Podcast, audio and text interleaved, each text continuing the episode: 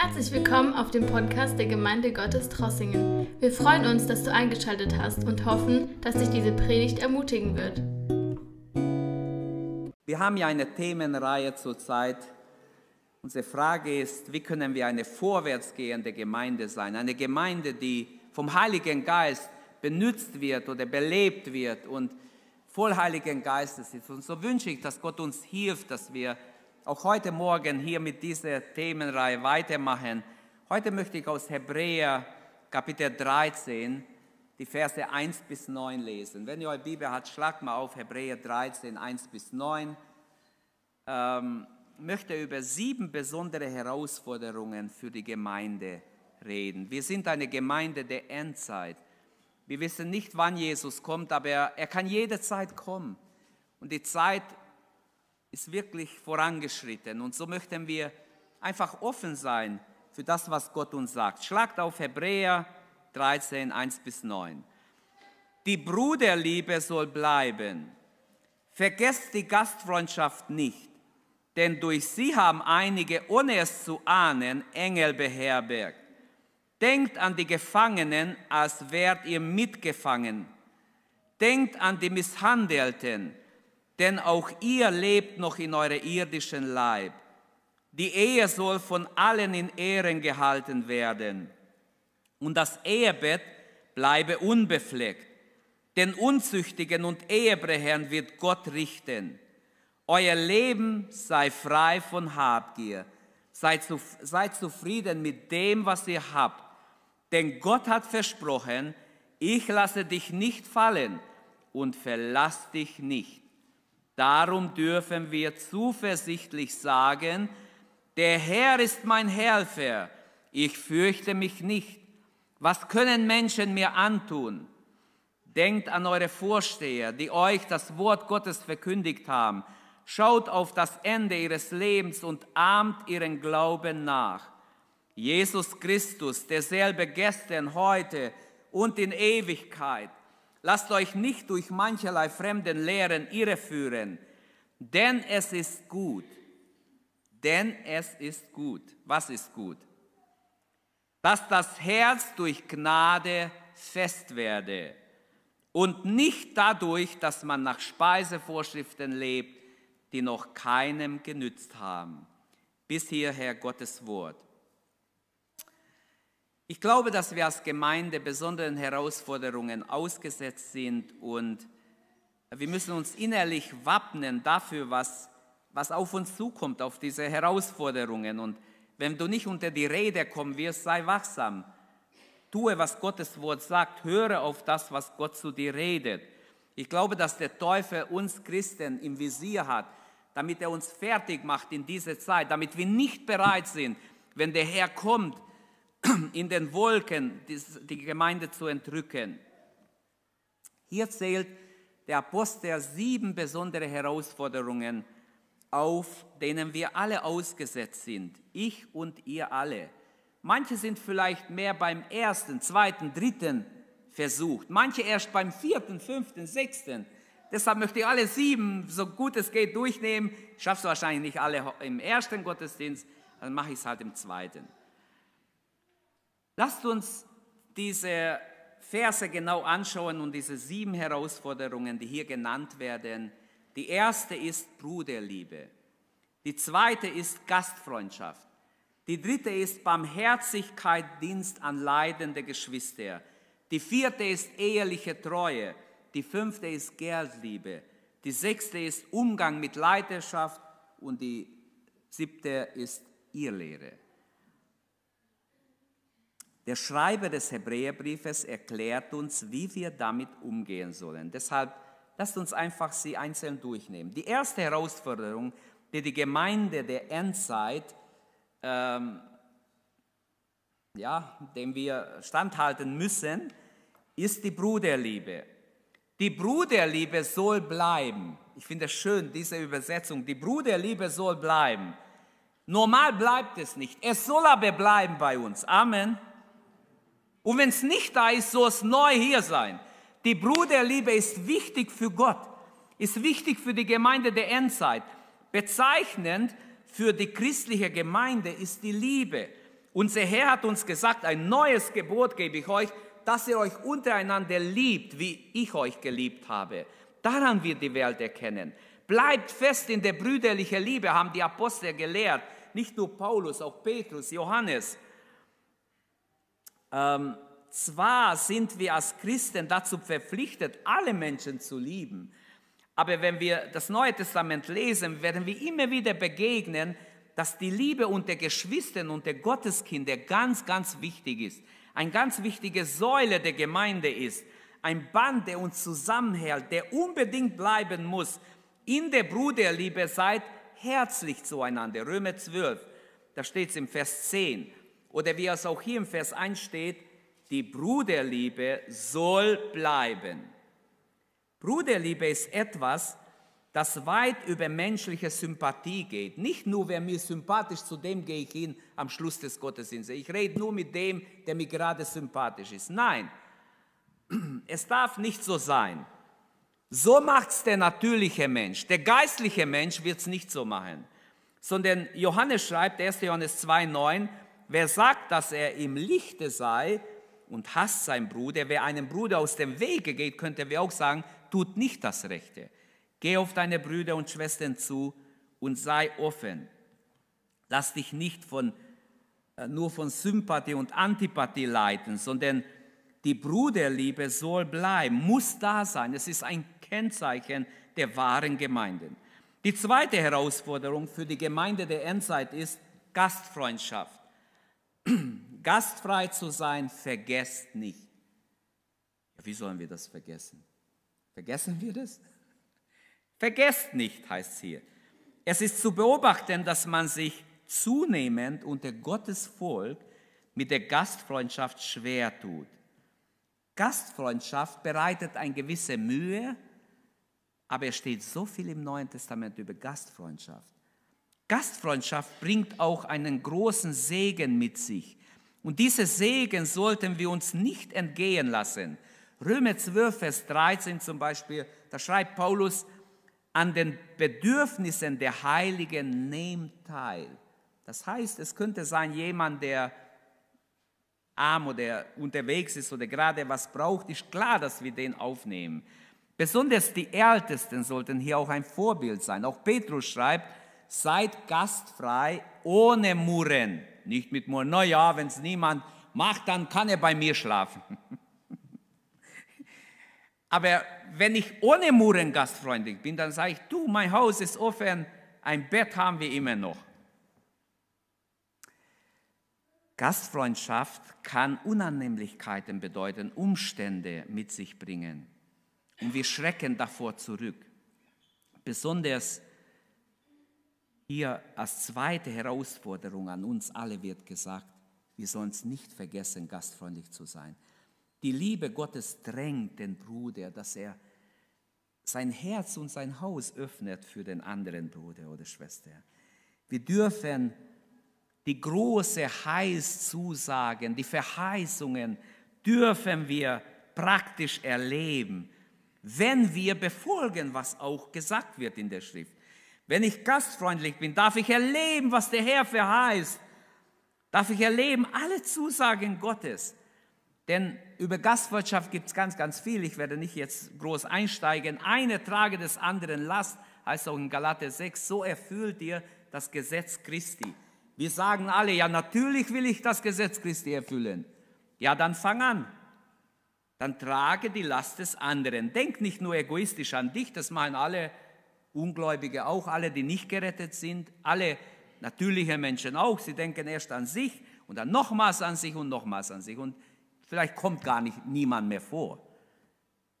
So sind viele Menschen, aber wir sollen nicht so sein. Gastfrei zu sein, vergesst nicht, denn dadurch haben einige ohne ihr Wissen Engel beherbergt. Die Gemeindeglieder dürfen diese Gastfreundschaft nicht vernachlässigen, gastfrei zu sein. Denn dadurch haben einige ohne ihr Wissen, sie haben es gar nicht gemerkt, hey, es war ein Engel bei uns.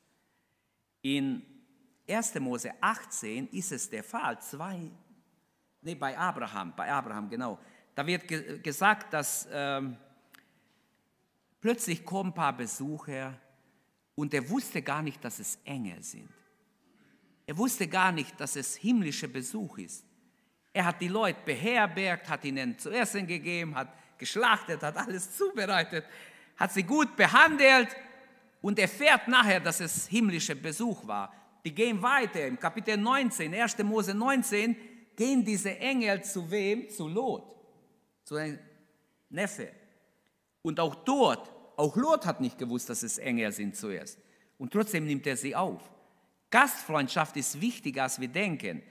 Jemand hat mal gesagt, ja, wenn ich wüsste, dass ein Engel kommt, natürlich würde ich ihn beherbergen. Ich würde alles machen, dass der bei uns sich wohlfühlt. Ich würde mich anstrengen. Aber Leute, ich sage euch voraus, Engel kommen nicht, wenn ihr so denkt. Engel kommen, wenn ihr anders denkt. Wenn ihr die Einfachen, die Armen, die nichts haben, die keine Engel sind, aufnimmt, dann könnte es sein, plötzlich war ein Engel bei euch. Und es gibt Fälle, wo es so war. Ich könnte euch sogar Beispiele erzählen, was ich jetzt nicht vorhabe. Ich weiß auch nicht warum. Es ist ein Trugschluss zu sagen, wenn ich wüsste, dass ein Engel morgen oder nächste Woche kommt, natürlich würde ich ihn aufnehmen. In Richter 13, 8 und weiter wird uns erzählt, auch so ein Engelbesuch bei Manoach und hat ihm eine Botschaft gegeben. Engel sind nach Hebräer 1, Vers 14 dienstbare Geister, die Gott aussendet, um irgendwas weiterzugeben, was er ihnen aufs Herz gelegt hat, ihnen gesagt hat. Und so bin ich ganz sicher, dass schon manche von uns auch Engelhilfe bekommen hat. Wir wollen jetzt nicht spekulieren, dass manche Engel uns schon geholfen haben, hier oder da, wir haben es gar nicht gemerkt. Aber steht auch geschrieben, Gott hat seinen Engeln befohlen, dich zu behüten auf allen deinen Wegen. Und manchmal ist unerklärlich, wieso uns nichts passiert ist, obwohl es so gefährlich war. Lernen wir gastfreundlich zu sein, ohne dass wir auf besondere Gäste warten. Das ist der Haken. Wenn du nur auf besondere Gäste wartest, bekommst du keine besonderen Gäste. Nimm, wen Gott dir gibt und du wirst merken, du machst wunderbare Erfahrungen. Eine dritte Herausforderung für die Gemeinde der Endzeit ist im Vers 3. Barmherzigkeit, Dienste an Leiden, leidenden Geschwistern. Denkt an die Gefangenen, als wärt ihr Mitgefangene. Denkt an die Misshandelten, denn auch ihr lebt noch in eurem Leib. Auch euch kann das jederzeit passieren. Die, die Gefangenen haben es besonders nötig, mit brüderlicher Liebe umgeben zu werden. Denkt an die Gefangenen, als wärt ihr Mitgefangene. Es handelt sich hier um Christen, die um ihr Glaubenswillen benachteiligt sind, im Gefängnis sind oder irgendwie geschlagen wurden oder misshandelt wurden. Hallo, kennt ihr solche Leute? Lest mal nach bei, bei äh, den verfolgten Geschwistern. Lest mal nach, das sind immer noch Menschen, vielleicht mehr denn je, die um ihr Glaubenswillen leiden. Sollte uns das egal sein, dann erfüllen wir nicht diese Herausforderung, dann fallen wir hier durch, dann sind wir Christen, die keine Ahnung haben, was Gott eigentlich für uns bereitet hat. Denkt an die Gefangenen, wie wenn ihr Mitgefangene wärt. Wenn wir Mitgefangene wären, würden wir schon an sie denken. Wer einmal im Gefängnis war um Jesu willen, der empfindet es ganz anders, als wenn er, keine Ahnung, ihn auch nicht groß interessiert. Von sich aus müssen wir doch wissen, was es heißt, misshandelt zu werden, denn auch wir sind noch im Leib. Wir können noch manches erleben in diesem Leib. Jesus hat ja gesagt in Matthäus 25, auch in seiner Endzeitrede hat er gesagt, denn ich war hungrig und ihr habt mir nicht zum Essen gegeben. Ich war durstig, ihr habt mir nicht zu trinken gegeben. Ich war ein Fremder gewesen, ich war obdachlos, ich war im Gefängnis, ich war krank, ihr habt mich nicht besucht. Ich war im Gefängnis, ihr habt mich, ihr seid nicht zu mir gekommen. Herr, wann? Wann haben wir gesehen oder gehört oder mitbekommen, dass dir alles, das alles Schlimmes passiert ist, Herr. Wir wären doch gekommen, wenn wir gewusst haben, Jesus ist im Gefängnis. Natürlich würden wir alle hingehen. Hallo, das ist genauso wie bei den Engeln. Jesus ist im Gefängnis, wenn seine Kinder im Gefängnis sind. Als Paulus die Christen verfolgt, Apostelgeschichte 9, da widersteht ihm Jesus. Er fliegt zu Boden und sieht, ein Licht wird geblendet. Wer bist du, Herr? Ich bin Jesus, den du verfolgst. Ich verfolge dich doch gar nicht, hätte er sagen können. Doch Jesus identifiziert sich mit seinen Kindern, genauso auch hier, mit Menschen, die krank sind, die im Gefängnis sind. Letzte Woche hat mich unser Missionar Peter Thomas angerufen. Du, ich komme gerade von Afrika. Stell dir vor, ich war da und es war echt ein guter, ich konnte sehr viel, er hat viel geholfen, weil nach Corona die Leute waren am Verhungern. Die Leute haben nichts, nichts zu essen. Sie durften ja nicht arbeiten, sie durften nicht raus, nur einkaufen gehen. Aber wenn du keinen Lohn hast, kannst du auch nicht einkaufen. Und wir unterstützen da einen Pastor, oder ich unterstütze ihn eigentlich, einen Pastor, den ich kennengelernt habe in Sambia. Dann sagte Christian, ich habe mitbekommen, dass der halb tot ist, schon fast tot ist. Dann habe ich schnell einen Bruder hingeschickt, um nach ihm zu schauen. Er war wirklich schon fast ganz tot. Und haben ihn schnell ins Krankenhaus gebracht. Er hatte kein Geld. Und die haben ihn wieder aufgepäppelt. Jetzt ist er wieder auf die Beine. Der John, wie heißt der? John, ähm, das habe ich vergessen. Egal. John Sakarava. Und natürlich, ich habe nichts gewusst. Ich habe, ich unterstütze ihn seit einigen Jahren, aber jetzt hat er gesagt, du, ich muss ihn ins Krankenhaus bringen und ich möchte nur sagen, das hat ganz schön was gekostet. Er muss es natürlich bezahlen. Er muss, niemand nimmt ihm, wenn nicht vorher jemand sagt, ich übernehme die Kosten. Ist genauso wie bei Jesus in Lukas 10. Der barmherzige Samariter, der sagt, pflege ihn, schau, dass er gesund wird. Wenn ich wiederkomme, zahle ich. Er hat nicht angerufen, weil er Geld will. Er hat nur gesagt, du, wir haben sein Leben retten können. Gott sei Dank, er ist wieder auf die Beine. Ich habe ihn gefragt, was hat das gekostet? Ja, ich muss 450 Euro zahlen. In Afrika ist das viel Geld. Ähm, ich sage es nur, wenn ich das jetzt erzähle als Beispiel, sind wir bereit, Barmherzigkeitsdienste zu tun? Ich könnte jetzt sagen, liebe Gemeinde, lasst uns das ihm zahlen. Aber ich finde es nicht gut, wenn die Gemeinde alles zahlt. Warum nicht haben wir ein Herz für Barmherzigkeitsdienste? Warum nicht kann ich für so ein, ein Bruder auch mal einspringen und helfen? Also ich sage euch, wo ich ihn gesehen habe, ich war in seiner Hütte. Ich habe ihn gesehen mit ein paar Kindern da am Boden sitzen. Da war kein Tisch drin. Da war, ich habe gedacht, wo bereitest du dich vor, war meine erste Frage. Wo tust du dein Bibel hin? Ja, hier auf dem Boden. Auf dem Boden? Das sah aus wie so ein ausgeraubtes kleines Hütchen. Wirklich furchtbar. Alles dunkel, kein Licht. Furchtbar, stinkig. Hm. Da würde die nicht mal reingehen. In so einem armen Viertel wohnen sie in Paulini. Denen haben wir ja die Gemeinde vor ein paar Jahren gebaut. Dieser Pastor ist so krank geworden. Und wir wissen von vielen anderen nicht. Geschwister, die Bibel sagt, denkt an denen, die leiden. Habt ein Herz für sie. Denkt an die Gefangenen, denkt an die Kranken, denkt an denen, die in Not sind, die nicht weiter können. Er wäre schon tot, wenn sie ihn nicht ins, Gefäng äh, ins nicht Gefängnis, sind, ins Spital bringen und ihm geholfen wird.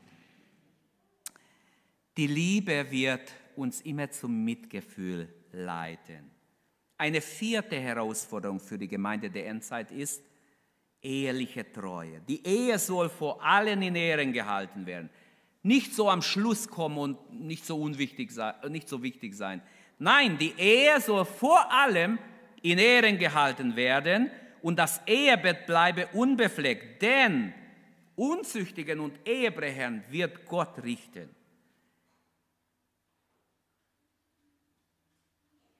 Man könnte sagen, es ist eine Priorität bei Gott. Die Ehe hat Priorität im Leben eines Christen. Wenn er wirklich Gott gefallen will, dann hat unsere Ehe Priorität.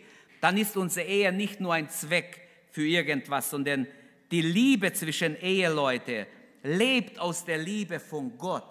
Ehe ist eine Ordnung Gottes, eine Ordnung aus der Liebe, den Gott will, äh, durch die er eine lebenslange treue Bindung und Erfüllung schenken möchte. Die Ehe ist also eine Liebesordnung Gottes, denn er hat die Kraft gegeben füreinander, dass man zusammenbleibt, dass man füreinander oder zueinander treu ist. Und diese Ordnung Gottes entstammt aus seiner Liebeswillen, wenn wir so haben wollen. Und die tiefste äh, Grund des Gesetzes, der Ordnungen Gottes ist die Liebe, weil Gott will, dass, dass äh, Dinge bewahrt werden, nicht kaputt gemacht werden, Menschen nicht verletzt werden. Deshalb hat er gewisse Ordnungen gegeben. Und Gottes Wort ruft uns hier ganz klar zu sexueller Reinheit auf. Die Ehe hat vor Gott eine hohe Stellung. Vers 4. Es ist eine große Herausforderung in einer Zeit, wo das abgeschafft wird, wo dagegen alles Mögliche dagegen gesagt wird und ausgelacht wird, wenn du noch sagst, du bist für Treue in der Ehe. Die Ehe hat vor Gott eine hohe Stellenwert. Wenn Gott mir wichtig ist, wenn ich sage, ich will in deinem Willen sein, Herr, dann ist Ehe hat einen großen Stellenwert. Das Ehebett bleibe unbefleckt. Die Bruderliebe schließt auch die Berufung in sich, ähm, in ehrlicher Beziehung ehrbar zu leben und rein zu leben. Denn sexuelle Maßlosigkeit führt zu Verwirrung, zu, zu unweigerlicher Unrecht gegenüber dem anderen. Also muss die Ehe in Ehren gehalten werden, wie es hier steht, bei allen und das Ehebett unbefleckt. Die Ehe ist also eine heilige Ordnung Gottes, die Gott selbst eingesetzt hat. Du hast es nicht erfunden, ich auch nicht. Gott hat die Ehe ins Dasein gerufen und niemand hat das Recht, diese Gabe Gottes der Ehe zu beflecken. Im Gegenteil, die Bibel sagt, und es gilt immer noch, die Ehe soll in Ehren gehalten werden. Wenn auch die bürgerliche Gesellschaft die Ehe abschafft und die Treue abschafft, dann ist für uns Gottes Wort immer noch Maßstab. Amen. Die Ehe hat einen hohen Stellungwert in den Augen Gottes und im Augen eines jeden echten Gotteskindes. Nicht einfach diese Zeitgeist akzeptieren. Das Wort Gottes bleibt in Geltung. Wer ein bisschen sein Augen öffnet, der merkt, dass selbst unter Christen die Ehe immer mehr billig genommen wird und sehr viele so leicht über Ehescheidung reden, so billig darüber reden. Ehebruch und geschlechtliche Maßlosigkeit zeigt meine Liebesunfähigkeit, zeigt eigentlich, dass ich gar nicht im Willen Gottes lebe. Es, wenn es hier steht, den Unzüchtigen und Ehebrecher, den Unzüchtige und Ehebrecher wird Gott richten. Er macht zur Chefsache. Sexuelle Freiheit verletzt immer den anderen. Das fängt zunächst alles im Gedankenwelt an und einzelne Entscheidungen dann, die getroffen werden. Das Wort Gottes diskutiert an dieser Stelle überhaupt nicht, sondern macht klare Aussagen. Achte auf die Ehe. Haltet euch als Ehepartner treu. Haltet euch treu. Gott spricht hier mit Ernst und nicht leichtfertig. Gott spricht hier sehr deutlich. Er, er verlangt Treue.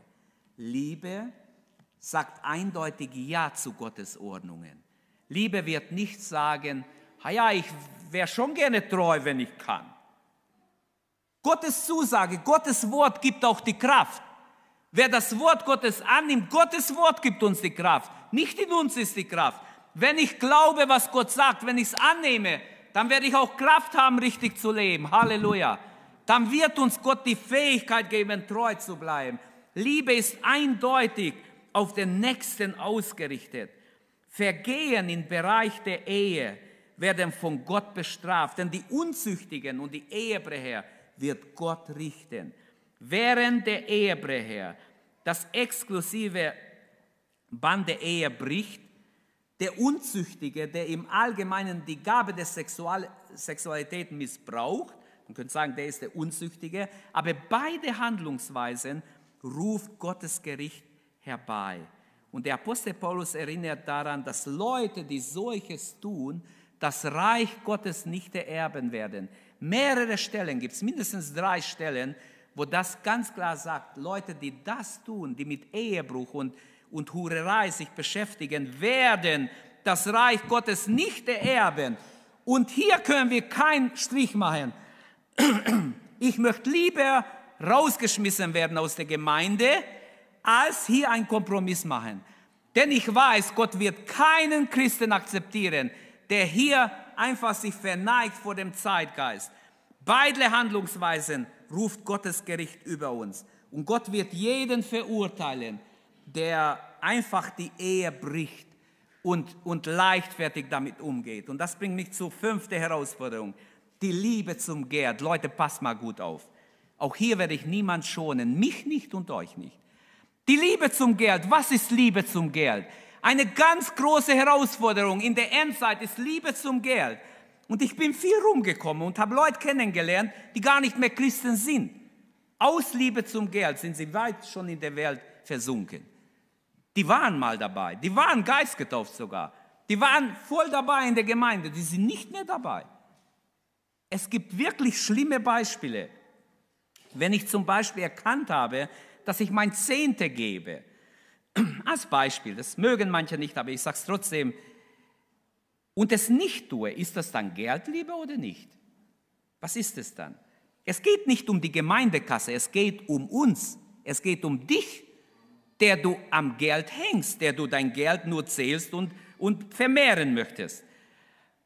Gott lehrt uns, damit wir uns um unsertwillen, Gott lehrt uns, um unsertwillen, nicht um der Gemeinde willen, nicht um seinetwillen, sondern um unsertwillen, damit wir wachsam sind und reif sind in all diesen Dingen. Jemand sagt, einem Gott gibst du immer dein Zehnten.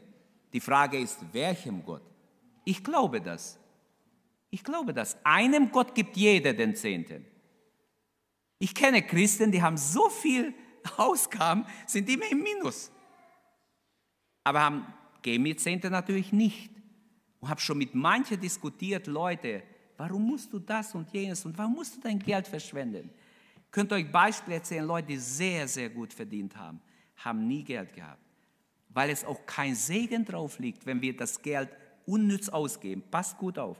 Verantwortlicher Umgang mit, der, mit dem anvertrauten Güte wird hier angesprochen. Hebräer 13, 5, ich bin im Vers 5 und der Wander sei ohne Gerdliebe. Begnügt euch damit, was vorhanden ist. Denn er, Gott hat gesagt, was hat er gesagt?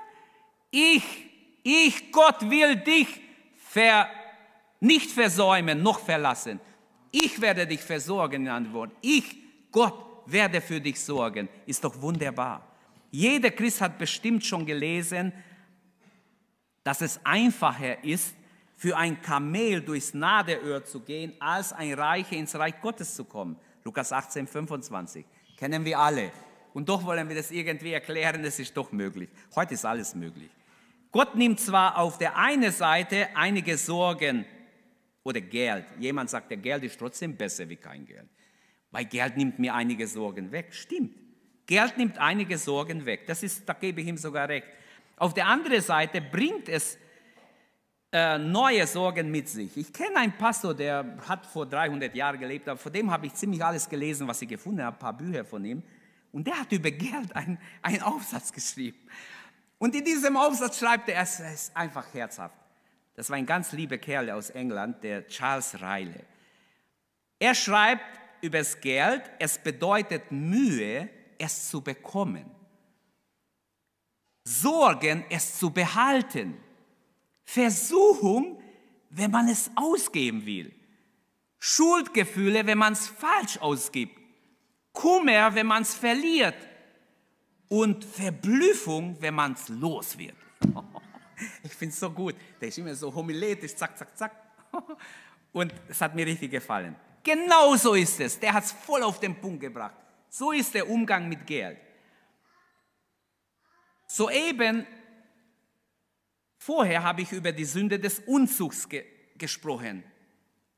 Die Sünde des Unzugs hat eine Schwester, die heißt Habsucht. Mein Papa hat mir mehr erzählt, damals habe ich es nicht verstanden, schon war ich 14. Pass auf, Christian, die Sünden haben Geschwister. Was Sünde? Später habe ich es verstanden. Tatsächlich, die Sünden haben Geschwister. Unzucht hat eine Schwester, die heißt Habsucht. Und da sind wir jetzt. Liebe zum Geld, abhängig zum Geld. Leute, ich könnte euch so unschöne Dinge erzählen, was ich mitbekommen habe, so in den Familien, selbst bei Gläubigen. Mein lieber Mann, sowas hätte ich nie für wahr gehalten. wie Menschen am Geld hängen und auch Gläubige habsüchtig sein können. Wir müssen uns bekehren von jeder Habsucht, wenn wir in den Himmel wollen. Sonst ist der Himmel versperrt. Der Habsüchtige hat dort oben nichts zu suchen. Er würde den Himmel verunreinigen. Seid nicht geldgierig, steht hier. Jesus hat gesagt, von innen aus dem Herzen des Menschen kommen böse Gedanken. Er hat gesagt, Unzucht, Ehebruch, Habgier. Da steht schon wieder Habgier. Diese Sünde sind tief verwandt. Ehebruch, wenn du es auch verachtest, wenn du habgierig bist, denk nicht, du bist besser.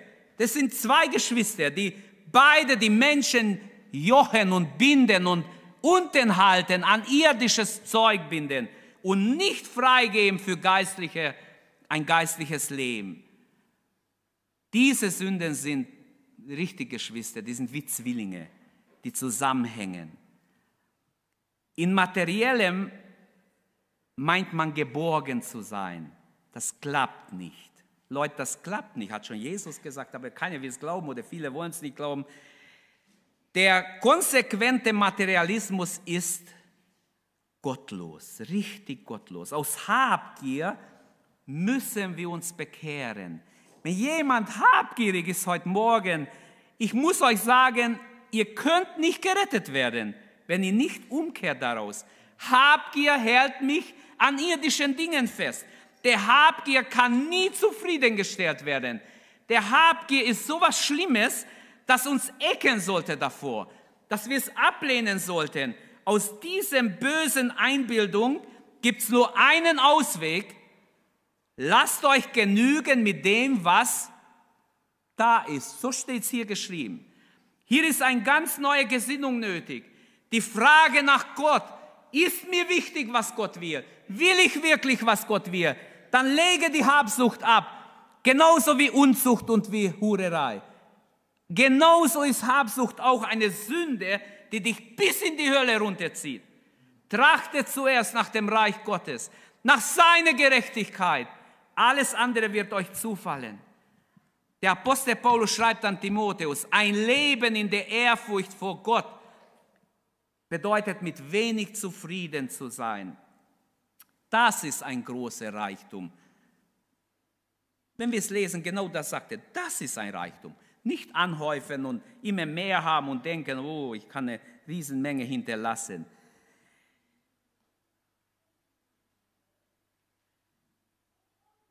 Geldgier ist etwas Schreckliches. Es sollte nicht unter uns Gläubige vorkommen. Ähm, Statt an Geld zu hängen, sollen wir zufrieden sein mit dem, was wir haben. In Wirklichkeit geht es um ein freimütiges Vertrauen zu Gott. Denn er hat gesagt, ich will dich nicht verlassen, noch von dir weichen. Reicht das nicht? Reicht nicht die Sicherheit Gottes? Musst du unbedingt selber dich absichern und wissen, dass du selber dich versichern musst? Oder reicht die Sicherheit Gottes? Ich glaube, das ist Glaube, dass ich mich fallen lasse in Gottes Hand, ganz in Gottes Hand, dass er mich hält, dass ich nicht Angst habe, wenn ich was hier nicht habe oder nicht, was weiß ich, besitze. Wie ist unser Umgang mit den anvertrauten Dingen, mit Geld und Hab und Besitztum? Wie viel Streit, selbst bei Gläubigen gibt es oft Streit, wenn es Erbe gibt auszuteilen. Furchtbar. Der hingegebene Christ muss zu der Erkenntnis kommen, dass sein Reichtum dazu da ist, dass er teilt. Das steht, was Paulus sagt an mehreren Stellen. Darum, wenn Gott uns segnet, dann will, dass wir Armen helfen, dass wir Mission helfen, dass wir das Reich Gottes unterstützen. Den Reichen sage, er schreibt Timotheus, auch Titus, dass sie nicht hochmütig sein sollen, noch, noch auf die Ungewissheit des Reichtums hoff, ihre Hoffnung setzen. Viele haben es schon darauf gesetzt, auf die ungewisse Sache des Reichtums. Es ist so ungewiss. Schaut mal, was heute ist, wie schnell alle Sicherheiten verfliegen. Da möchte man noch mehr sicher sein und sich auf Dinge stützen. Nicht alle Christen in der Urgemeinde waren Bauern und Sklaven. Es gab auch Reiche unter ihnen. Sonst würde nicht in der Bibel stehen, was die Reiche machen sollen. Den Reichen rät Gottes Wort, ihr Geld einzusetzen, Gutes zu tun, Mission zu unterstützen, die Bedürftigen zu helfen. 1 Timotheus 6, 17 bis 19, wenn ihr liest, da gibt es einige gute Vorschläge, was man machen kann. Wer großzügig gibt, um die Sache Christi zu unterstützen, wird sich sogar ein Fundament für die kommende Welt legen. Da wird uns klar gesagt, du kannst sogar mit dem, was du hast, dich wirklich, ich sage mal, vor Gott wohlgefällig machen. Natürlich muss mein Leben auch nach dem Willen Gottes sein, aber ich kann meinen Besitz einsetzen fürs Reich Gottes. Unser Gebet sollte sein bei diesem Punkt, Herr, hilf uns, die Gefahren des Wohlstands, diesem Gefahr zu entfliehen. Bewahre uns vor dieser falschen Hoffnung, dass wir unsere Hoffnung auf Besitz, auf irdische Besitz legen. Prediger 5, Vers 9 sagt, wer Geld liebt, wird des Geldes nie satt. Da gibt es jede Menge davon, die Geld lieben und nie satt sind, dem Geld hinterherrennen. Der Segen der Zufriedenheit. Wir haben nichts in der Welt gebracht, wir werden auch nichts hinausbringen. Vers 7. Jeder Mensch kommt in der Welt ohne ein Cent in der Hosentasche. Hallo, wir haben nicht mal eine Hose an. Das ist die Wahrheit. Wenn du wenigstens eine Hose mit einer Tasche gehabt hättest, keine Hose, wir kamen mit nichts in der Welt und nichts werden wir mitnehmen. Als Alexander der Große im Sterben lag, mit 33 Jahren, ein Mücke hat ihn gestohlen, glaube ich, Malaria hat er gehabt, lag im Sterben sein Arzt um ihn, Majestät, was kann ich noch tun für Sie? Haben Sie einen Wunsch? Ja, ich habe einen Wunsch. Unbedingt. Bitte diesen Wunsch erfüllen. Was ist Ihr Wunsch? Beide Hände müssen draußen sein, darf nicht zugedeckt sein. Wenn ich beerdigt werde, einfach meine Hände so nach oben. Jeder muss sehen, dass ich leer von dieser Welt gehe. Ich, Alexander der Große, leer weggehe, nichts mitnehmen kann. Sie haben gerungen um sein Leben und ihn nicht retten können. Er starb. Ich kann nichts mitnehmen. Das haben wir schon längst vergessen. Von einem Gottlosen muss man eine Wahrheit hören, das voll von der Bibel unterstützt wird. Ein großer Feind der Liebe ist die Unzufriedenheit. Wenn wir aber Nahrung und Kleidung haben, Vers 8, so wollen wir uns damit begnügen lassen. Der Wunsch nach Reichtum ist ein Fallstrick des Teufels. Beschreibt Paulus in, in 1 Timotheus 6. Ich habe nicht jetzt die Zeit darauf einzugehen, ich muss Schluss machen. Liebe, kennt, äh, Liebe kann verzichten, die äh, Eigensicherung hat aufgehört, Gott muss unsere Sicherheit sein. Wirklich, Geschwister. Und das sage ich so, wie es ist. Ob ich jetzt ein Haus habe, ich habe auch Schulden. Wenn es morgen weg ist, Hauptsache mein Glaube ist nicht weg. Hauptsache meine Beziehung zu Gott ist nicht weg. Wenn das Haus dich stört, dann gib's her. Was dich, was dein Herz bindet, gib's her. Nicht umsonst hat Jesus dem reichen Jüngling gesagt, geh, verkauf alles und komm, folg mir nach. In der Bibel steht nicht, dass jeder, der ein Haus hat, es verschenken muss. Jeder, der Reichtum hat, verschenken muss. Aber was dein Herz bindet, das ist dein Gott, das steht drin. Das macht dich abhängig von irdischen Dingen. Der Wunsch nach Reichtum ist ein Fallstrick Satans. Es zieht zu. Irgendwann kriegst du keine Luft mehr und bist geistlich tot. Ich habe Menschen gesehen, die waren gläubig, die sind reich. Die haben vergessen, dass es einen Gott gibt. Vielleicht wissen sie es noch theoretisch, aber ihr Leben zeigt was anderes.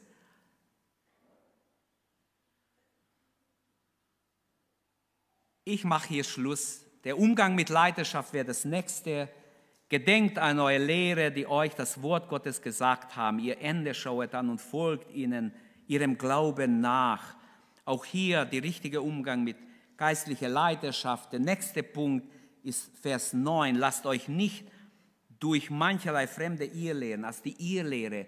In der Endzeit, Jesus hat vorausgesagt, viele falsche Lehren kommen, die sind da.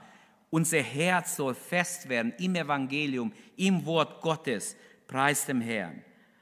Etwas Festes muss das Herz haben. Und so wünsche ich, dass wir heute Morgen, wenn wir jetzt zum Abendmahl gehen, dass wir wirklich gerüstet sind, diese Herausforderung der Endzeit, dass wir Bruderliebe haben, dass wir Gastfreundschaft haben, barmherzig sind mit armen Menschen, mit Leidenden, mit Leuten, die im Gefängnis sind, dass wir ehrliche Treue hochhalten und uns ganz wichtig ist, frei sind von Geldliebe, dass wir wirklich die Freiheit des Heiligen Geistes haben, die uns frei macht von dieser Geldliebe, vom um richtigen Umgang gibt, Respekt auch vor geistlicher Leiterschaft und Wachsamkeit vor ihr lehren.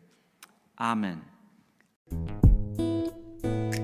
Danke, dass du unsere Predigt angehört hast. Wenn dich die Botschaft angesprochen hat, dann teile sie gerne mit deinen Freunden und Bekannten, dass auch sie diese Predigt hören können. Wir wünschen dir Gottes Segen.